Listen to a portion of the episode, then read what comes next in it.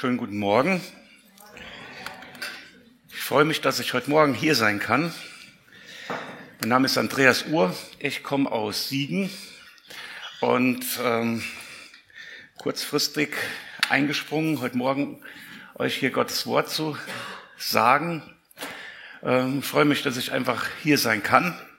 Schon ewig her. Ich habe heute Morgen ein paar Mal hin und her überlegt, wie lange es her ist, dass ich hier gewesen bin, aber das muss irgendwie zehn Jahre her sein. Aber trotzdem fühlt es sich irgendwie wie zu Hause an. Das ist schön. Schön mit euch zusammen Gott anzubeten. Und ich hoffe, dass ich euch heute Morgen ein bisschen tiefer mit reinnehmen kann in Gottes Art. Und das ist so ein, so ein Thema, was mich in den letzten ja, zwei Jahren echt verfolgt. Ist irgendwie Gott besser kennenzulernen und seine Liebe ein bisschen tiefer zu verstehen.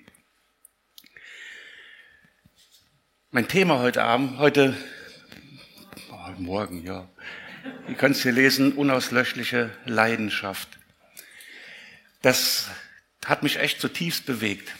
Ich habe vor längerer Zeit mal eine Predigt gehört und da hat der Prediger ist er äh, in das Thema eingestiegen und hat gefragt, glaubst du, dass Gott dich liebt? Und ich habe zu der Zeit echt so meine Probleme gehabt. Ich habe in mein Leben reingeguckt und habe gedacht, hm, so richtig liebenswert bist du eigentlich nicht. Die Antwort, die in dieser Predigt kam, war, guck dir an, was Jesus am Kreuz getan hat. Ja, wenn du dann noch Fragen hast, ob Jesus dich liebt, dann frag dich, ob du noch bei klarem Verstand bist. Aber die Frage trotzdem, was hat unser Gottesbild geprägt? Was denkt ihr von Gott? Wie denkt ihr, dass Gott über euch denkt? Ja, wir haben unsere Erziehung, wir haben eine Gemeinde, in der wir viel über Gott erfahren, über Jesus erfahren. Wir haben Freunde, wir haben unsere Lebenserfahrung. Aber trotzdem, für mich war das wirklich total herausfordernd zu hinterfragen, wie ist meine Beziehung zu Gott, wie, wie ist seine Beziehung zu mir, wie denkt er. Die Frage heute die geht noch ein kleines Stück weiter. Glaubst du, dass Gott dich mit unauslöschlicher Leidenschaft liebt? Dass er eine tiefe Sehnsucht nach dir hat? Eine echte, tiefe Sehnsucht.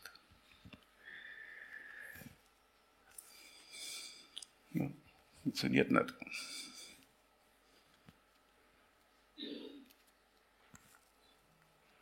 Doch.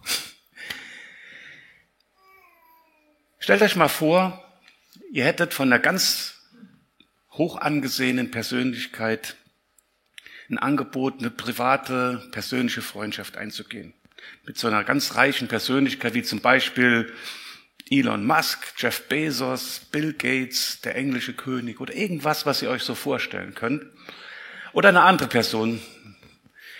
Und das Angebot ist, ihr könnt so viel Zeit mit ihm verbringen, wie ihr wollt. Ihr habt die Garantie, dass er alle eure Wünsche erfüllt, die ihr so habt. Sofern das in, in der Macht dieser Person steht, das Einzige, was ihr machen müsst, ist noch ein, ein Treffen zu vereinbaren. Also man muss einfach nur anrufen und sagen, hey, du wolltest mit mir Gemeinschaft haben, lass uns mal treffen. Aber du machst das gar nicht. Du rufst überhaupt nicht an oder sagst ihm, ja, hast gerade nicht so ein Interesse dran, vielleicht morgen oder irgendwann. Was denkt ihr, was diese Person dann über euch denkt? Ja, wie ist die Reaktion dieser Person? Ich denke mal, das ist so, ja, wenn du nicht willst, dann mach doch, was du willst. Ich hab dich nicht nötig, oder? Ist doch die normale Reaktion. Mal ehrlich, entspricht das ungefähr dem Bild, das ihr von Gott habt? Ich habe vor Jahren, habe ich mal einen wunderbaren Text gelesen, gehört, auch in der Predigt, und der hat mich total fasziniert. Und da gibt es eine, eine, kleine Broschüre, die heißt My, Cry, My Heart Christ's Home. Ich weiß nicht, ob ihr das kennt. Das ist von einem Mann, der heißt Munger. Und der beschreibt im Grunde genommen so dass er sein Leben oder sein Herz Jesus gegeben hat und beschreibt praktisch das Ganze als eine Wohnung, viele Räume, die er im Grunde genommen dann mit Jesus teilt, weil er Jesus in sein Leben aufgenommen hat. Und es gibt ganz viele Räume in diesem Haus. Aber ich gehe mal nur auf ein einziges dieser Zimmer ein. Und zwar das Wohnzimmer. Ich lese mal ganz kurz diesen kleinen Abschnitt vor. Und zwar ist dieser jemand, der Jesus in sein Herz aufgenommen hat, mit Jesus zusammen unterwegs und erkundet die Räume dieses seines Lebens. Und dann schreibt dieser Autor Munger, vom Esszimmer aus gingen wir in das Wohnzimmer. Ich mochte diesen Raum. Er war behaglich und gemütlich. Er hatte einen Kamin, gepolsterte Stühle, ein Sofa, eine ruhige Atmosphäre. Er sagte, das ist wirklich ein schöner Raum. Also Jesus sagt das. Lass uns oft hier hereinkommen. Hier ist es abgeschieden und ruhig und wir können zusammen Gemeinschaft haben. Nun, als junger Christ war ich begeistert. Ich konnte mir nichts Schöneres vorstellen, als ein paar Minuten in enger Gemeinschaft mit Christus zu verbringen.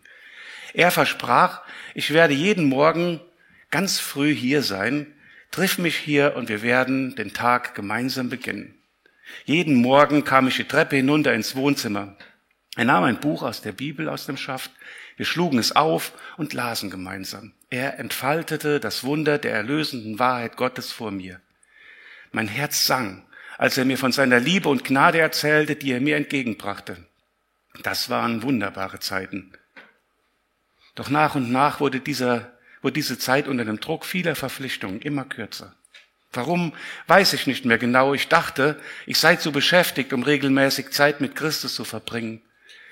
Das geschah nicht absichtlich, verstehst du? Es ist einfach so passiert. Schließlich wurde nicht nur die Zeit, die ich mit ihm verbrachte, immer kürzer, sondern ich fing auch an, hin und wieder ganze Tage zu verpassen, an denen dringende Angelegenheiten, Angelegenheiten die ruhigen Zeiten des Gesprächs mit Jesus verhinderten.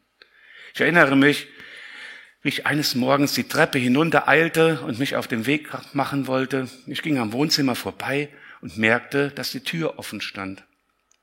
Als ich hineinschaute, sah ich ein Feuer im Kamin und Jesus sah dort.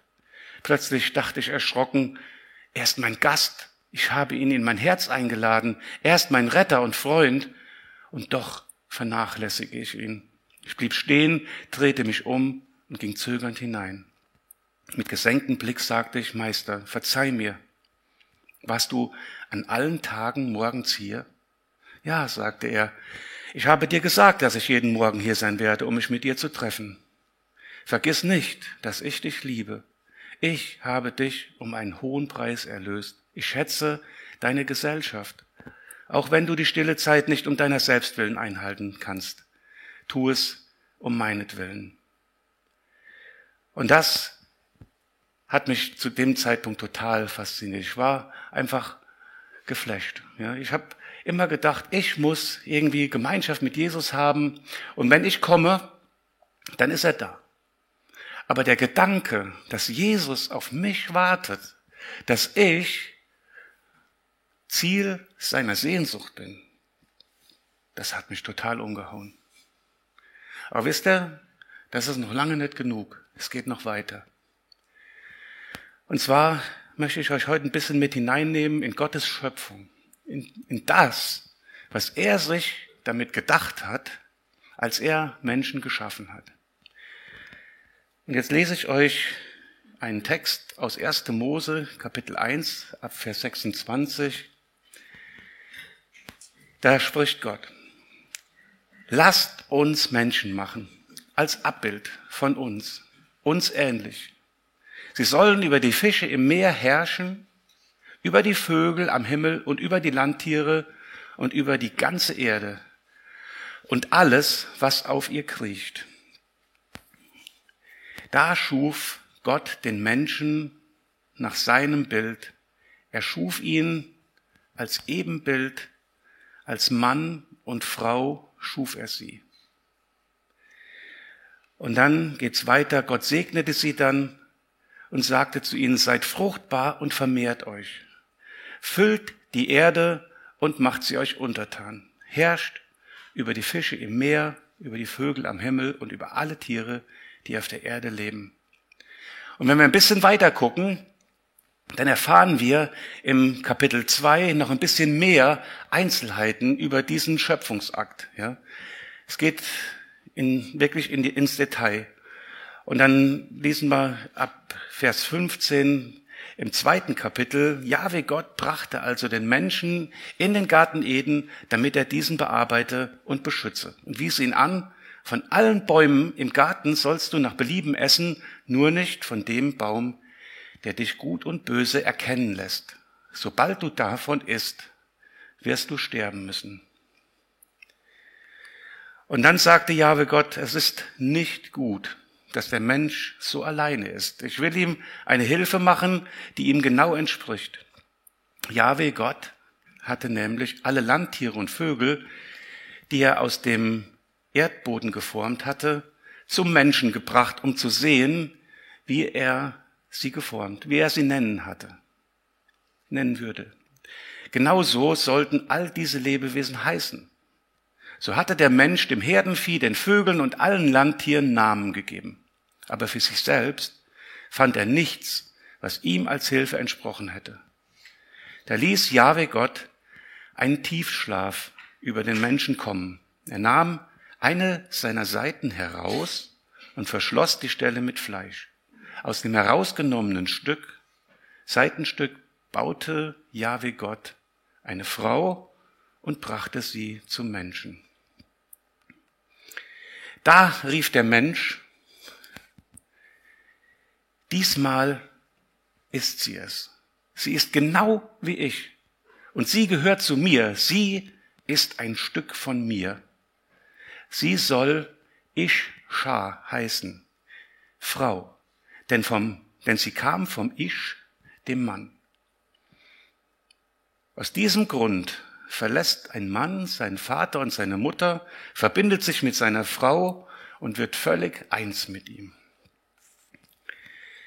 In der Elberfelder Übersetzung wird das Ganze ein bisschen schräg ausgedrückt. Da steht Männin. Das ist irgendwie total, eine totale Krücke. Deswegen ist in dieser Übersetzung die, die hebräischen Worte drin. Also ich, der Mann, ich, Schar, die Frau. Warum schafft Gott überhaupt? Die Frage können wir uns ja berechtigterweise stellen. Warum schafft Gott die Erde, ähm, die Tiere, die Pflanzen, alles, was hier so ist, und dann setzt er einen Menschen da rein? Ja, und wir müssen uns irgendwo klar werden, dass Gott nicht einfach so eine Spielzeugwelt erschafft, die er, weil er so kreativ ist, ähm, einfach so ins Leben ruft. Einfach so, weil er es kann. Sondern Gott hat eine Absicht dahinter. Gott hat eine tatsächliche tiefe Absicht, die in sein Gesamtwerk reinpasst und die sein Gesamtwerk ähm, ergänzt. Die Schaffung des Menschen ist Gottes souveräner Entschluss, die eine ganz bestimmte Absicht verfolgt. Es ist mehr als nur die Freude am Schaffen, sondern er wollte etwas wirklich Großartiges erschaffen. Wir lesen ganz am Anfang von Adam. Adam wurde geschaffen. Gott hat Adam aus Lehm geformt und dann hat er ihm seinen Odem eingehaucht. Und dieser Adam wurde im Bild Gottes geschaffen. Eines dieser Aspekte, dass Adam im Bild Gottes geschaffen wurde, ist die Tatsache, dass er genau wie Gott kein Gegenüber hatte.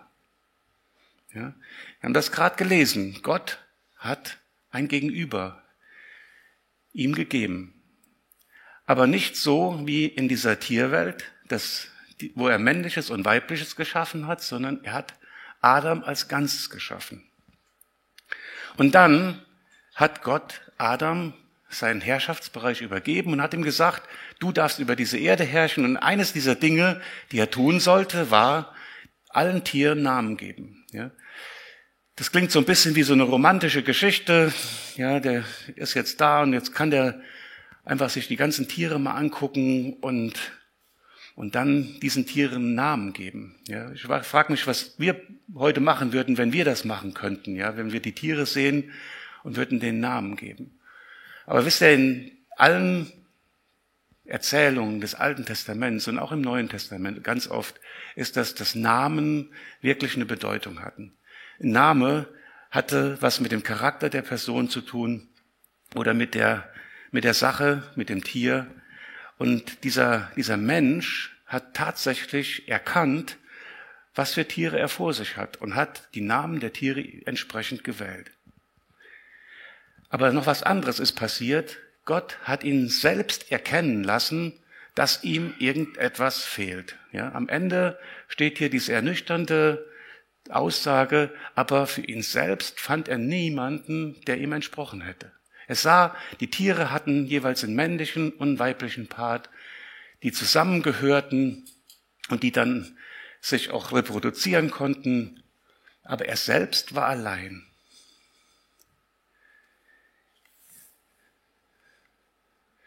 Genau, das ist einmal eine wichtige Sache, die wir uns ganz deutlich ansehen müssen. Der Mensch, Adam, so wie er geschaffen war, war wie Gott. In sich vollständig eins, ohne Gegenüber. Und dann öffnet Gott diesem Adam, diesem Menschen die Seite, nimmt etwas heraus und baut eine Frau daraus, die Frau daraus. Ja, wenn am Anfang steht schuf, das ist ein ganz anderes Wort als das, was hier benutzt wird, als Gott diese, dieses Teil aus Adam die Seite öffnet und aus diesem Teil, was er Adam entnommen hat, die Frau baut. Ja, das ist tatsächlich ein Bauen. Aus dem Menschen Adam wird durch die Entnahme der Mann, ich, und das, was ihm jetzt fehlt, was aus ihm rausgenommen worden ist, ist die Frau, Isha.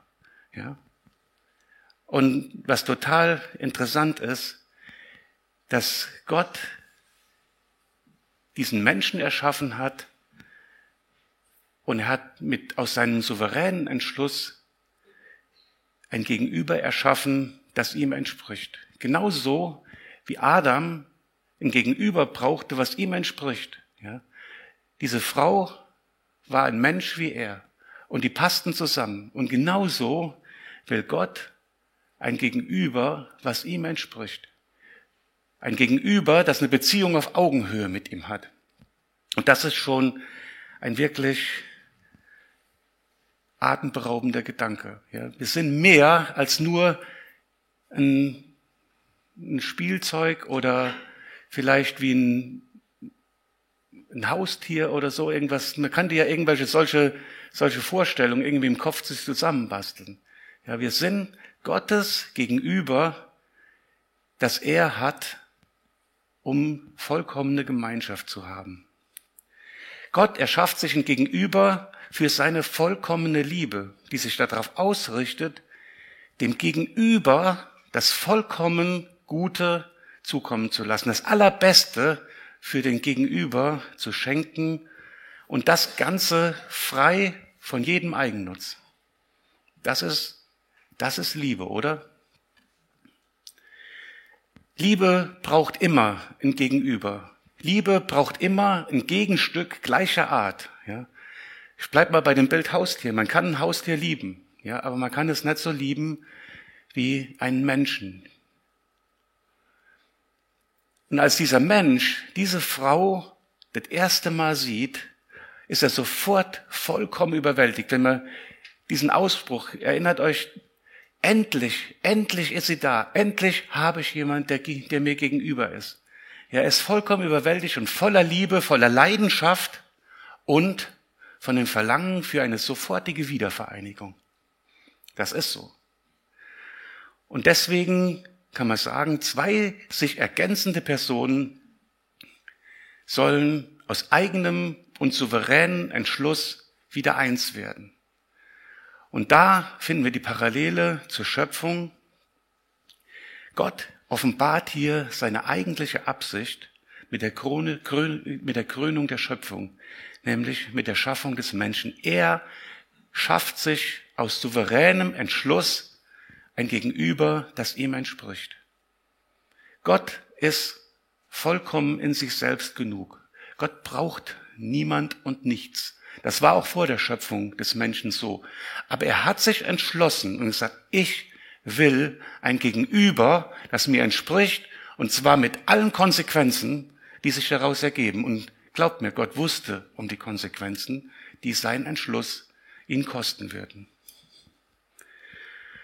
Und dass wir wird gegenüber Gottes, seiner leidenschaftlichen Liebe, der leidenschaftlichen Liebe, die wir uns vorstellen können, die weit über unser Vorstellungsvermögen hinausgeht, das ist unbegreiflich. Aber erinnert euch an den Text, den ich eben gelesen habe, da war ja noch was. Liebe kann nämlich nicht erzwungen werden. Liebe braucht eine Entscheidung. Ja, Liebe kann nur an einer Entscheidung für den Gegenüber Realität werden. Wenn es keine Alternative gibt, dann kann man nicht mehr von Liebe reden. Dann ist es ein, gibt es einen Status quo, der ist da, der ist einfach nicht veränderlich. Aber wenn eine Entscheidungsmöglichkeit ist, dann kann eine Liebe sich tatsächlich auch beweisen. Ohne Entscheidungsmöglichkeiten ist Liebe nur ein leeres Konzept. Und jetzt kommen wir zu diesem Baum der Erkenntnis von Gut und Böse. Der verspricht halt die, die Fähigkeit, selbst zwischen Gut und Böse unterscheiden zu können. Und wenn wir mal wieder diesen Gedanken der Liebe weiterdenken, dann sehen wir, dass Gott im Grunde genommen diese Aussage so tätigt. Ich liebe dich mit einer Leidenschaft, die für dich unvorstellbar sein mag, aber ich werde dir nur das Gute zukommen lassen und dir niemals irgendetwas Böses antun oder irgendetwas Böses auf dich kommen lasse. Vertrau mir. Damit du begreifst, wozu ich dich geschaffen habe und wie ich mir meine Beziehung mit dir vorstelle, lasse ich dich dieselbe Leidenschaft und dieselbe Liebe und den Drang nach Vereinigung mit, dein, mit dem dir geschaffenen Gegenüber erleben. Ja, ich gebe dir ein Anschauungsbeispiel, damit du sehen kannst, mit dem ich dir zeigen kann, wie ich dich liebe und mit welcher innigen Liebe ich dich liebe und welche innige Beziehung ich mit dir haben will. Aber mit dem Essen von diesem Baum, mit dem Genuss dieser Frucht, vom Baum der Erkenntnis, hat der Mensch Gott sein Misstrauen ausgesprochen. Im Grunde genommen ist die Aussage ganz einfach. Ich will selber entscheiden können, was gut und richtig ist, was gut oder böse ist. Ich traue dir nicht wirklich. Ja. Gott hatte gesagt, ich gebe dir nur das Gute und du hast überhaupt gar keinen Grund zu wissen oder wissen zu müssen, was böse ist. Ja. Ich gebe dir nur das Gute, vertrau mir, dass es nichts Böses ist. Aber der Mensch hat sich dagegen entschieden. Der Mensch musste selbst wissen, was gut und böse ist. Die Ebenbindlichkeit und die Fähigkeit mit der, zur Intimität mit Gott ist augenblicklich zerstört und der Geist des Menschen, der Geist ist die Verbindung des Menschen zum Himmlischen, ist sofort tot. Wie ist Gottes Reaktion darauf? Ja, stellt euch vor, ihr werdet allmächtig, Ihr, könntet so ein Konstrukt schaffen und auf einmal ist alles aus. Der Mensch entscheidet sich dagegen. Gott hätte ganz einfach alles zusammenräumen können, wegwerfen und dann einfach wieder von vorne anfangen, weil er hätte ja niemand gehabt, der in irgendeiner Form Rechenschaft von ihm hätte fordern können. Er hätte ja alle Zeugen beseitigen können und dann hätte er neu anfangen können. Aber Gott ist sich treu und er bleibt einem Entschluss immer treu, egal was es ihn kostet. Und Gott hat einen Plan und er demonstriert seinen Plan genau mitten in diesem Scheitern. Gott demonstriert sein Wesen und sagt, ich brauche eine Braut. Und dann fängt Gott an, im Alten Testament wieder Bilder zu malen und sucht sich als allererstes ein Volk aus. Und dann gucken wir mal in das Alte Testament rein, in Ezekiel 16, Vers 8. Da sagt Gott über Israel, ich schwor dir die Treue und schloss mit dir den Bund der Ehe. So wurdest du mein. Hier zeigt sich Gottes Art wieder. Im Vers 13 sagt er, und du warst überaus schön. So redet Gott über Israel. Tauglich zu einer, zu einer Königin. Der Ruf deiner Schönheit, die durch meinen Schmuck vollkommen wurde, ging durch alle Welt, spricht der Herr Yahweh. Und ihr wisst, dass Israel im Laufe der Geschichte grandios versagt. Ja. Gottes Herz ist gebrochen. Ja. Wenn wir die Aussagen in den, in den Propheten sehen, dann kann man genau sehen, wie Gott das so zusammenfasst. Ähm er sagt im Grunde genommen ähm, in, in, in Ezekiel 16, Vers 16, bezeichnet er das, was Israel gemacht hat, dass sie ihm untreu wurden, dass sie Götzendienst betrieben, das wirft er ihnen vor und sagt, auf den Höhen, wo man Götzen verehrt, hast du deine bunten Kleider ausgebreitet und hurtest herum, wie es niemals vorgekommen ist und auch nie wieder geschehen wird. Und Gott droht immer wieder Gericht an, aber selbst in diesem, in dieser Untreue bleibt er diesem Eheversprechen treu. Ich hatte das gerade schon mal eingeblendet. In Jeremia 31, Vers 3 sagt er, ich hörte nie auf, dich zu lieben. Ich habe dir die Treue gehalten. Selbst wo Israel untreu war, hat Gott diesem Volk immer noch die Treue gehalten. So ist Gott. Und diese leidenschaftlichen Töne, die in Hosea 11, Vers 8 angeschlagen werden, die sind so charakteristisch und sagt Gott, wie könnte ich dich aufgeben, Ephraim? Wie könnte ich dich ausliefern, Israel? Ich kann dich doch nicht vernichten, wie Atma dich wie Zebujim behandeln. Das Herz dreht sich mir im Leibe herum. Mein ganzes Mitleid ist erregt. Und das ist Gott. Gott liebt mit einer Leidenschaft, die fähig ist, selbst dieses unfassbare Maß an Untreue zu ertragen. Und obwohl Israel als Gegenstandslektion dient, wird Gott seine Treue zu diesem Volk niemals auflösen. Ja, Im Moment sieht man wenig davon, aber er wird diese Verbindung auch ans Ziel bringen. Und wenn wir ins Neue Testament gucken, dann sehen wir, dass Jesus auftritt, der wahre Bräutigam, und dass die Gemeinde seine Braut wird. Als Jesus am Kreuz starb, ist was Ähnliches passiert, als Gott den Menschen seinen Gegenüber geschaffen hat. Jesus wurde am Kreuz die Seite geöffnet. Und bildlich gesehen ist sein gewolltes Gegenüber, die Gemeinde, aus seiner durchstochenen Seite hervorgekommen. Paulus schließt im Epheserbrief den Kreis zu dieser Schöpfung auf eine ganz geniale Weise. Und er sagt in Epheser 5, Vers 25, ihr Männer liebt eure Frauen und zwar so, wie Christus die Gemeinde geliebt und sich selbst für sie hingegeben hat. Er tat das, um sie zu heiligen, indem er sie im Wasserbad seines Wortes reinigte. Und hier haben wir wieder diese, diese hier schließt sich der Kreis. Hier sehen wir wieder, dass seine Braut, seine Nachfolger genau dazu aufgerufen sind, wieder dieses Bild hier auf dieser Erde zu repräsentieren. deswegen sagt Paulus, ihr Männer liebt eure Frauen, und zwar so, wie Christus die Gemeinde geliebt hat. Ja, hat Jesus Christus seiner Gemeinde gegenüber irgendetwas vorenthalten? Hat er irgendeine Sache getan, verlangt, die ihm allein gedient hätte, die irgendwo aus Eigennutz herausgekommen wären? Nein.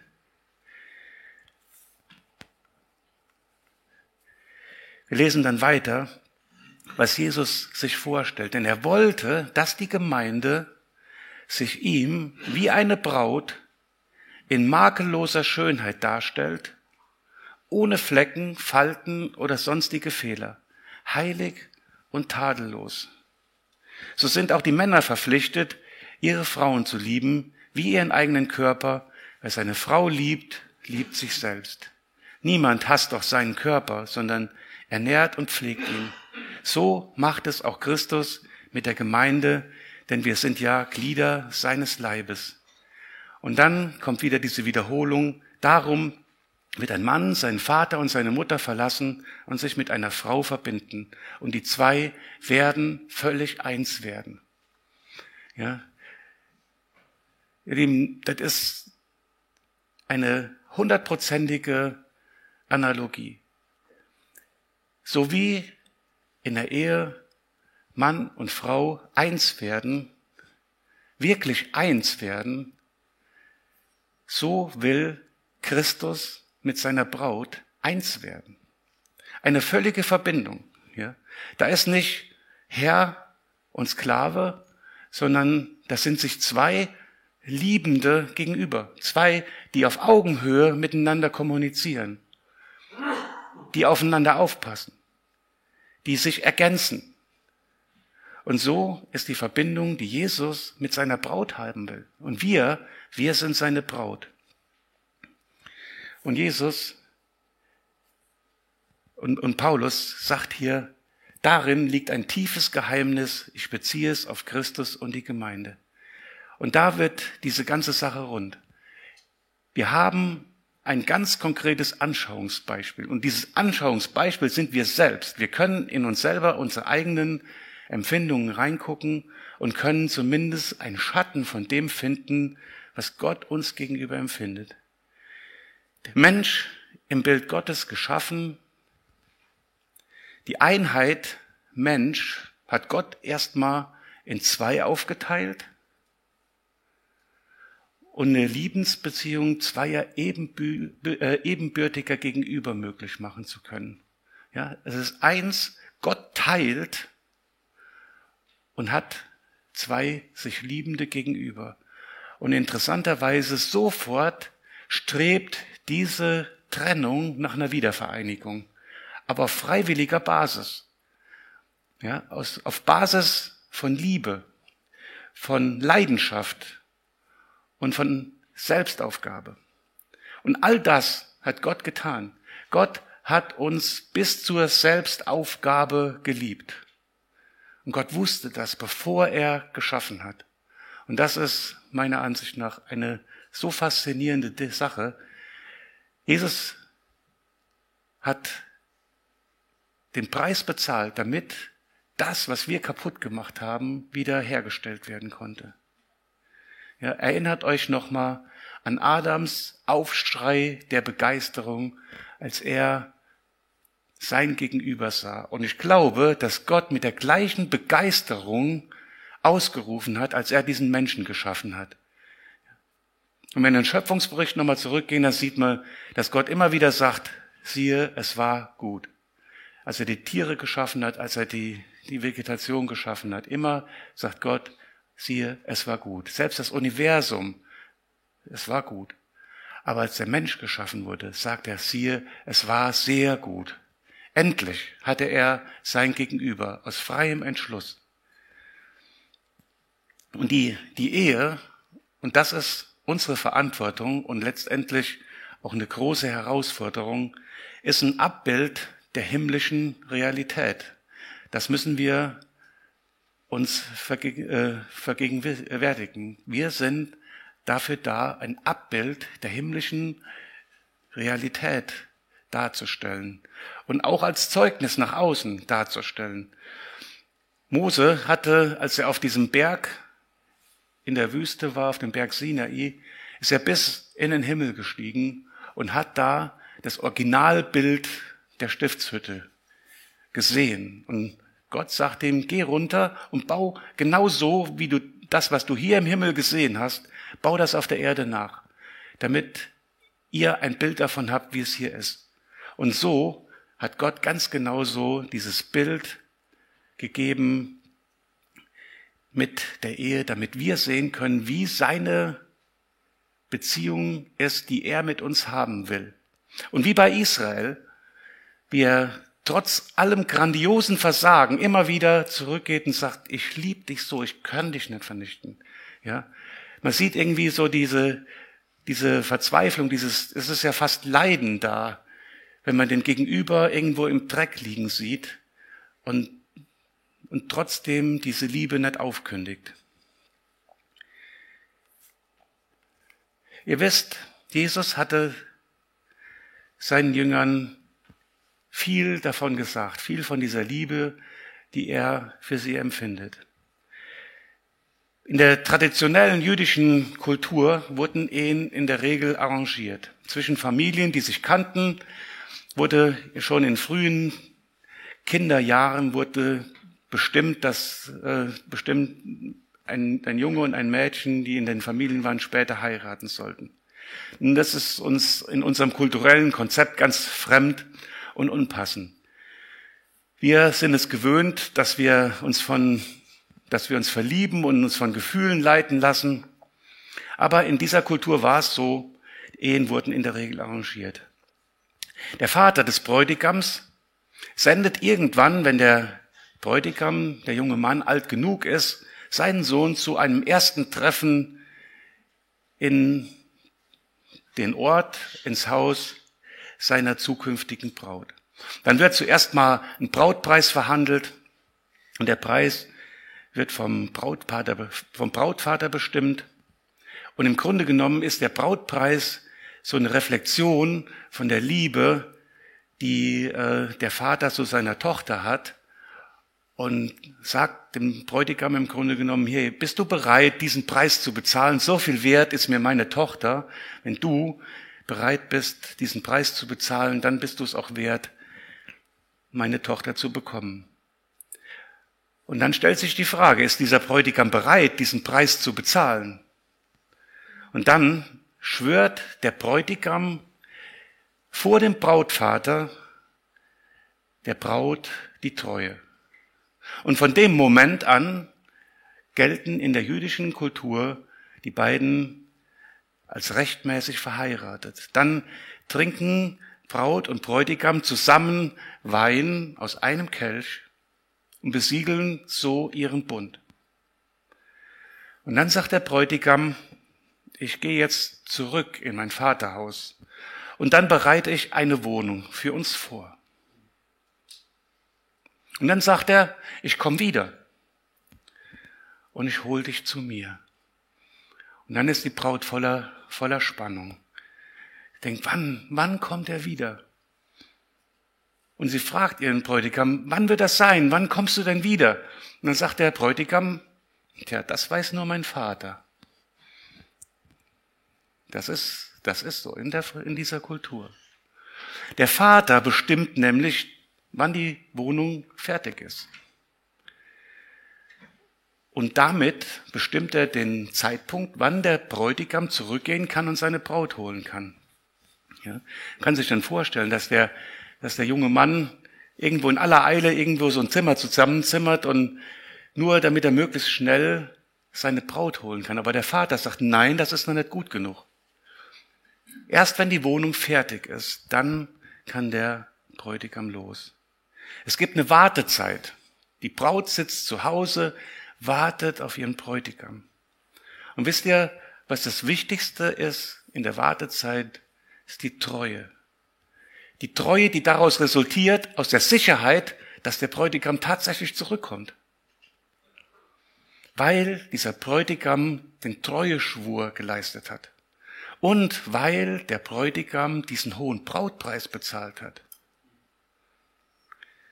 So, und dann irgendwann ist es soweit. Um Mitternacht gibt der Vater sein Go.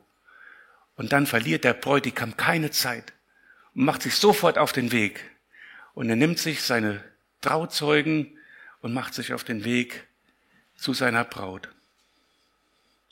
In der alten jüdischen Tradition werden Bräute typischerweise gestohlen. Ja, das ist wie so ein, so ein Überraschungseffekt. Ja.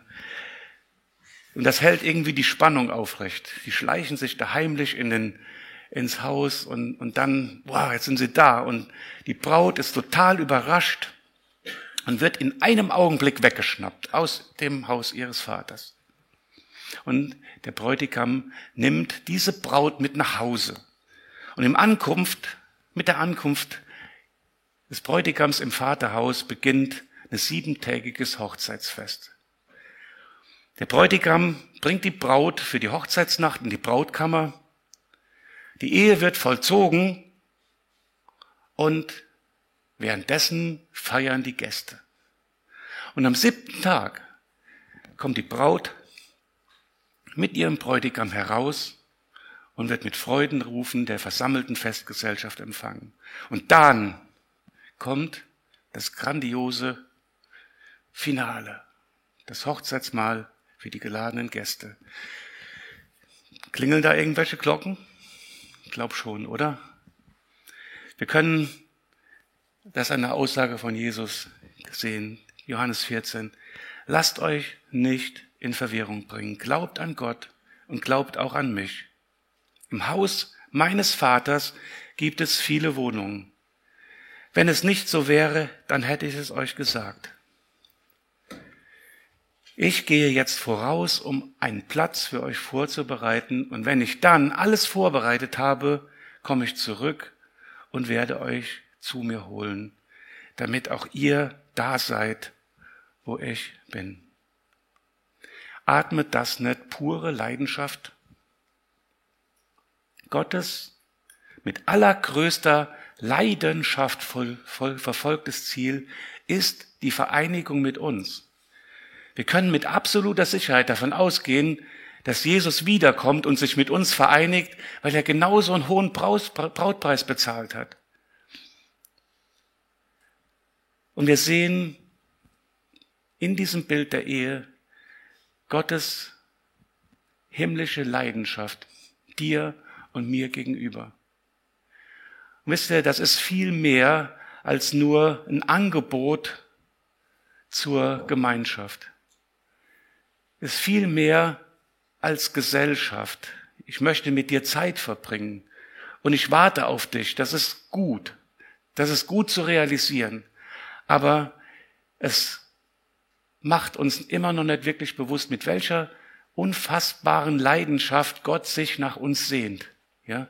Gott sehnt sich nach uns und sagt, und Jesus sehnt sich nach uns und wünscht sich genauso diesen Tag herbei, in dem er mit uns vereint ist, wie wir uns darauf freuen, wenn er wiederkommt, wenn er, wenn wir zu ihm in den Himmel gehen können. Und das ist eine selbstlose Liebe. Jesus verfolgt keine eigennützigen Ziele. Seine Liebe ist nur auf das Wohl des Gegenübers ausgerichtet. Und wisst ihr, in unserem Leben kommt das so oft vor, dass wir mit Situationen konfrontiert sind und auf einmal fangen wir an, Gottes Liebe in Zweifel zu ziehen, weil wir irgendwelche Wünsche haben, die Gott uns nicht erfüllt. Die Wartezeit ist geprägt von Treue und Verlangen nach Gemeinschaft. In Offenbarung 22 ist im Grunde genommen der krönende Abschluss, wo nochmal diese Leidenschaft so deutlich ausgedrückt wird. Der Geist und die Braut rufen, komm. Und wer es hört, soll in den Ruf einstimmen, komm. Jesus, der sich für die Wahrheit dieser Dinge verbürgt, sagt, ja, ich komme bald. Jesus verbürgt sich für die Wahrheit dieser Dinge. Ja, ich komme bald. Und alle zusammen sagen Amen. Komm doch, Herr Jesus. Und wisst ihr, es gibt so viele, so viele Dinge, die wir nicht verstehen können. Wir können uns nicht vorstellen, dass Gott uns haben will. Ja?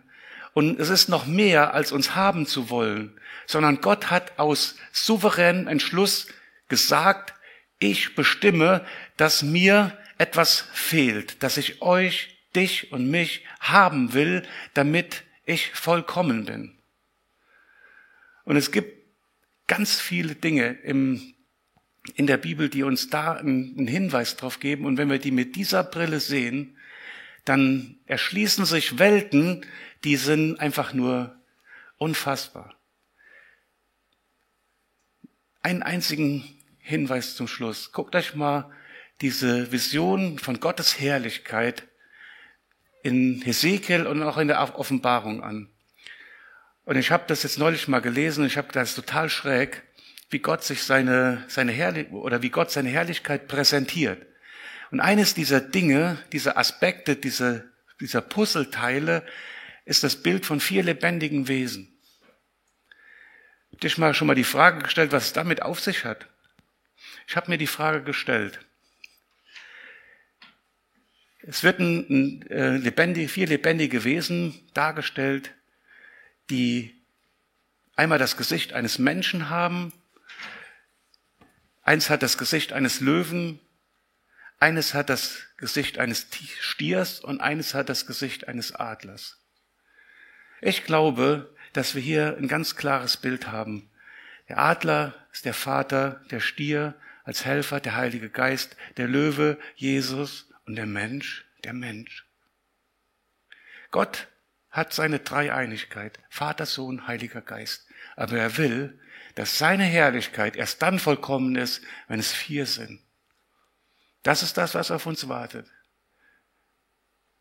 Ja, eine, ein absolutes Einswerden mit, mit Gott, dem Schöpfer. Ich weiß, dass unsere Fantasie weit darüber äh, überhaupt nicht in der Lage ist, das zu erfassen. Aber Leute, denkt daran, diese unfassbare Leidenschaft, die Gott uns gegenüber hat. Wir können das wirklich sehen und, und es ist überhaupt, es ist nicht zu begreifen, aber Gott sagt, das ist wahr. Und ich zeige euch das an dem Bild. Unsere Verantwortung ist ganz klar. Alle, die ihr verheiratet seid, lebt die Ehe so, dass jeder, der euch beobachtet, ein Bild vor Augen hat von dem, wie Gott uns liebt. Und deswegen haben wir wahrscheinlich auch so Probleme, das irgendwie zu erfassen, weil wir gar nicht in der Lage dazu sind. Aber Gott kann das. Gott steht über allem. Gott ist der, der die, die Grenzen überwinden kann und kann Untreue aushalten und einen Weg finden, der ein unfassbares Opfer kostet, um diese Gemeinschaft wiederherzustellen. Und das leidet im Grunde genommen ganz gut über zu dem, was, was wir jetzt miteinander tun werden, das Abendmahl zu feiern. Denkt daran. Denkt an diesen, an diesen Kelch, der geteilt wird zwischen Braut, zukünftiger Braut und Bräutigam, wo diese, dieses Siegel der Wiederkunft das Siegel, das Versprechen, ich komme, hole euch und vereinige mit, mich mit euch. Und es wird einfach nur herrlich. Jesus, ich danke dir so sehr dafür, dass wir dieses Bild haben. Danke dafür, dass du der wahre Bräutigam für uns geworden bist. Und du wartest auf uns. Du baust an, an deiner Wohnung und du selbst kannst es nicht abwarten, endlich zurückzukommen, uns endlich zu dir zu holen, Herr. Herr, wir, wir wollen das einfach auf uns wirken lassen und, und dir glauben, du diese Leidenschaft uns gegenüber empfindest. Herr, danke für, für diese Zeit, Herr.